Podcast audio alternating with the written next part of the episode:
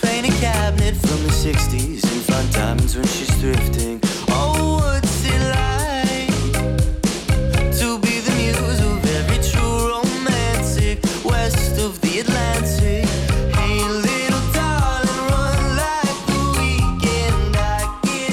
Ahí tenemos en la boca todo el día eh, la palabra tecnología, los artefactos tecnológicos eh, que copan buena parte de nuestra atención, cada vez más rápido, cada vez más veloz, cada vez sin matices. eh, y hablamos mucho de presente y futuro en este sentido, pero poco del pasado también, ¿eh? de cuál ha sido su historia. ¿Nos suena algo de los garajes donde algunas jóvenes personas empezaron a idear algunos de los productos que hoy pues, se lo están llevando de calle respecto al éxito de, la población globalmente hablando? Pero hay que explicar esto mucho más, sobre todo eh, también a, a todo el mundo, ¿eh? a los adultos, a los más jóvenes, porque todos ya estamos zambullidos en esto y es algo inevitable. A, a nivel usuario, al punto que cada uno pueda llegar hay que intentar no orillar esto y no dejarlo en la cuneta porque ya es parte de, nuestra historia. Como humanos, algunos humanoides solo, otros humanos a, pleno rendimiento. Pero no vamos a hablar de humanos, sino ni de humanoides, sino de androides. Lo que sueñan los androides es el último libro que ha escrito el profesor y que le recordamos a David de, pues, de aquel éxito que tuvo mm, en, en su carrera, porque es un éxito profesional en definitiva, pero que además le dio mucha repercusión mediática cuando fue finalista del Global Teacher Prize. Y bueno, pues desde entonces, y con sus eh, trabajos en YouTube y como además enseña a sus alumnos de esa forma tan creativa, pues ya hemos venido acompañando su carrera. En este caso, pues la última parada, la última estación es este libro, Lo que sueñan los androides, androides del descubrimiento del fuego a los smartphones, una breve historia de la tecnología. David, hola, bienvenido. Encantado, como siempre, de estar con vosotros. Un placer. Lo Hola. mismo, lo mismo, David. Bueno, es verdad que tú has dicho, bueno, vamos a hacer un poquito de revisión sobre este asunto del que hablamos continuamente, ¿no? ¿Desde qué perspectiva querías contar esta que es ya parte de nuestra historia? Pues lo que bien comentabas, eh, contar un poco también, mirar hacia el pasado un poco, también ver cómo otros inventos, otras eh, tecnologías han cambiado nuestra historia para de algún modo intentar no repetir errores pasados y, y pensar también un poco hacia dónde vamos hacia el futuro. Si echamos un poco la vista atrás, pues podremos tener determinada perspectiva y bueno, a ver a dónde nos lleva todo esto, que ni yo mismo lo sé, es muy difícil, esto cada vez va más rápido, es increíble y bueno, pues eh, en ese viaje, desde el pasado, pasando por el presente hacia el futuro. Y, y a ver, Sí, la verdad es que reconforta escucharte decir que tampoco tienes muy claro tú hacia dónde vamos, porque es verdad que No. últimamente con el tema de las inteligencias artificiales, ¿no? Y todo esto, lo que va a suponer, lo que no, hay mucho listillo eh, que cree que saber qué es exactamente lo que va a ocurrir, cómo se va a utilizar, de qué forma nos va a dañar, dicen algunos, eh, beneficiar, dicen otros, pero es verdad que, que- que lo que hay es, bueno, cierto desconocimiento todavía, ¿no? De cómo se va a gestionar todo esto. claro, además es que va todo muy rápido. Eh, no- hace 30 años, si nos dicen todo lo que íbamos a tener ahora, eh, habríamos pensado que era una película de ciencia ficción, básicamente.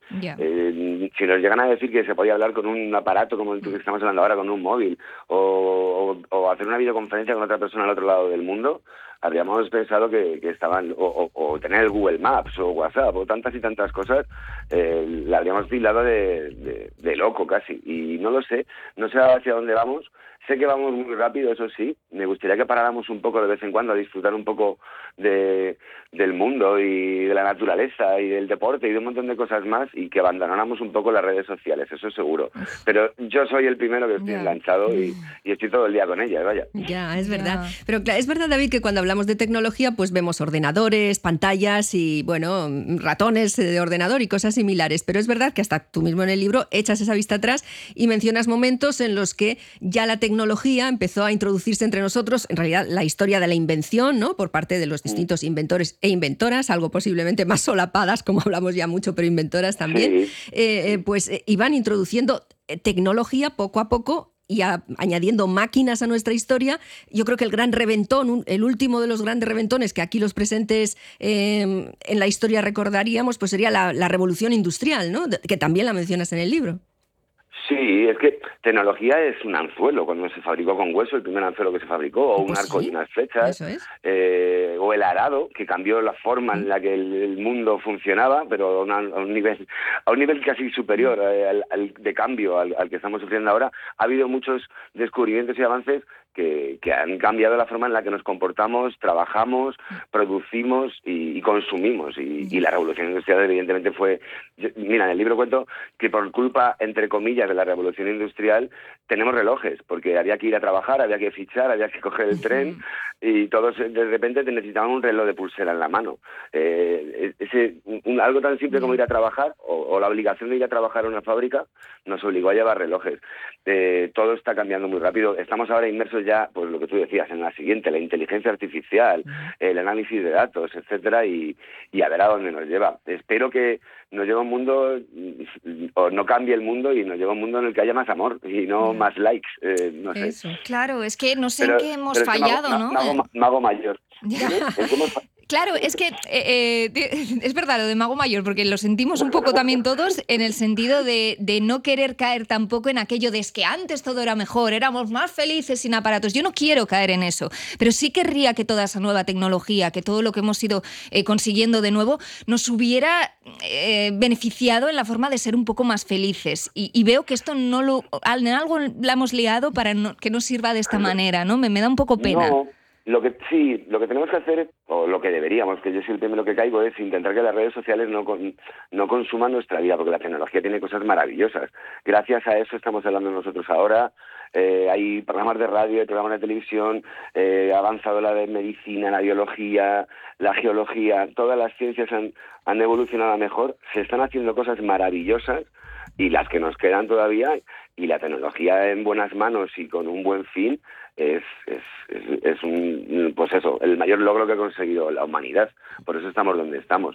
Yo soy optimista compulsivo pero sí que es cierto que la, lo que vemos en nuestro día a día, que son las pantallitas, que es lo último que vemos antes de ir a dormir, o lo primero que vemos cuando nos levantamos por la mañana, mm, en muchos casos, y sobre todo en el caso de los adolescentes, solo sirve para generar frustración, estrés, ansiedad y Y eso es lo que deberíamos intentar quitar de alguna manera. Pero bueno, eh, soy yo el primero que caigo en ese tipo de cosas. Pero dicho esto, sin tecnología, pues es que hay muchísimas cosas que nos hacen la vida muchísimo mejor. Es, es increíble. ¿Verdad? Pero fíjate en la tecnología, bueno, pues como tú la has utilizado además en el mundo de la enseñanza, ¿no? Con, con mucho Claro. éxito y beneficio para todos los estudiantes, pues que te siguen y han aprendido, pues con YouTube y con, con todas las entradas que tú les has proporcionado. Y fíjate en la pandemia también, como al final salvó la papeleta en la enseñanza, ¿eh? Claro, sí, mira, es un ejemplo. Gracias. Eh, yo gracias a YouTube pues, puedo llevar gratis a millones de chavales y ya no en mi barrio, sino que estén al otro lado del mundo. Eso es impagable. Y, y nosotros podemos aprender a tocar un instrumento, o aprender idiomas, o ver cine, o, o- escuchar música que, que de otra manera no podríamos hacer. Por eso te digo que cuando me pongo en plan boomer y en plan señor mayor, me acuerdo de las cosas, me acuerdo de las cosas buenas siempre. Trato de, trato de compensarlo, eso seguro. Ya. Y va a llegar un momento en el cual se va a desacelerar esto, si no es por nuestro propio bienestar, pues quizá por los propios límites, ¿no? De todos los eh, componentes electrónicos, ¿no? Que también estamos acabando con ellos, eh, a base de tecnología cada vez en un aumento exponencial, ¿no? Año tras año. Esto va a poder igual desacelerar, no sé si ir para atrás, pero en algún momento pararemos un poquito para decir, bueno, tenemos todo esto, vamos a ver cómo lo utilizamos o, o no, o es imparable ya. A ver, a nivel tecnológico, a nivel de hardware, eh, estamos en un punto en el que ya casi es imposible hacer los, los dispositivos más pequeños o que consuman menos, eh, menos batería. Aunque se está investigando sobre computación cuántica, que eso podría ser la siguiente revolución, pero a nivel de hardware probablemente a lo mejor se desacelere en algún momento, porque la curva de crecimiento ha sido brutal. Eh, a nivel de cómo lo utilizamos nosotros, sí que me gustaría que, se- que desaceleráramos un poco. Yo creo que sí, que, que estos son modas, son ciclos, y a lo mejor dentro de, y a lo mejor estos últimos 20 años han sido, o estos últimos 10 años, ha sido la década de las redes sociales, y a lo mejor por hastío o por, o por no sé, eh, en los próximos 10 años o dentro de un tiempo, pues nos desconectemos un poco y regresemos un poco a la naturaleza y a, y a darnos abrazos de verdad y no, y no mandar corazoncitos. Eh, espero, espero, ojalá. Eso, Eso sí que te iba a sería guay. decir, suena optimista, ¿eh? Que vayan a pasar de moda la- las redes, ¿eh? Alguno dirá, Sí. uh, lo que está diciendo. Uh, lo que está diciendo. Bueno, nunca se, nunca se sabe, ¿eh? Ya. saber. Oye, y David, eh, ¿crees que ha quedado un poquito pues, en las manos de las personas que tengan esa buena voluntad, el hacer un, un poco de pedagogía acerca pues, de los aspectos éticos del uso de la tecnología y más de la tecnología actual, ¿no? La, la más novedosa, la que va cayendo, eh, bueno, pues eh, cae, nos cae bien, la utilizamos, la utilizamos bien y tiene beneficios, la utilizamos mal, muy mal y, y causa problemas muy graves. Y es verdad que hay una cierta desorientación. Parece que la Unión Europea tiene algún departamento que piensa en eso, pero nunca llego yo a ver mucho de lo que No, hacen. yo, yo yo tampoco. ¿Verdad, David? Y entonces al final, pues está gente, pues como tú habrás hecho en más de una ocasión, u otras personas que dicen cosas acerca de todo esto, pero claro, igual te- estaría bien que esto estuviera un poquito más eh, avalado por autoridades diversas, hasta supranacionales, pero efectivo, ¿no? Sí, hombre, sería lo ideal. Eso sería lo ideal. Lo que pasa es que nosotros como adultos estamos aprendiendo todavía. Creo que toda esa función, digamos, esa labor o esa misión, que es maravillosa, pasa por las familias, ¿eh? las familias Sí. y, y el sistema educativo. Pero es que todavía estamos aprendiendo nosotros a utilizarlo como para como para saber lo que tenemos que hacer. Ni los ni los tablets vienen con libro de instrucciones ni los hijos tampoco. Y los hijos menos. Eh, y todavía creo que, que eso pasa por nosotros, pasa por cómo educamos a nuestros hijos, en qué intentamos que dediquen su tiempo libre, cómo lo compartimos con ellos, eh, y entre nosotros y el sistema educativo, y ojalá esas instituciones que tú dices se pongan un poco las pilas, cambien un poco el modo en el que, sobre todo, la gente joven accede tan pronto, además, a, a redes sociales, por ejemplo, para las cuales en la mayoría de los casos no están preparados. Eh, pasa por la familia, ¿eh? Eso, en primera instancia, somos los primeros responsables. Y bueno, que si el niño te da guerra cuando estás comiendo, pues no le des una tablet, ponte a hablar con él, aunque, aunque no quiera, Claro. no sé, no sé. Sí, porque luego es verdad que retirársela de las manos una vez que está ahí, eh, uff, Uf, uf. dan sudores fríos, ¿eh? Sí, sí, sí. Sí, es complicado, es complicado. Yo ya, mi hija tiene 20 años, yo ya lo he pasado, pero los padres con los que hablo que tienen hijos adolescentes es muy complicado. Además, si se la quitas no pueden no, no pueden socializar luego con sus compañeros, no pueden comentar la, última canción de Shakira, no no pueden, eh, no, no sé, es, Mm. es complicado porque en la adolescencia tienen que socializar de alguna manera y bueno, por desgracia socializan así. Están los niños sentados en un parque y están todos con el móvil en la mano y a lo mejor están chateando entre ellos en lugar de Ya. mirarse a los ojos. Es complicado. curioso, pero pasa, sí, sí. Sí, la sí, verdad.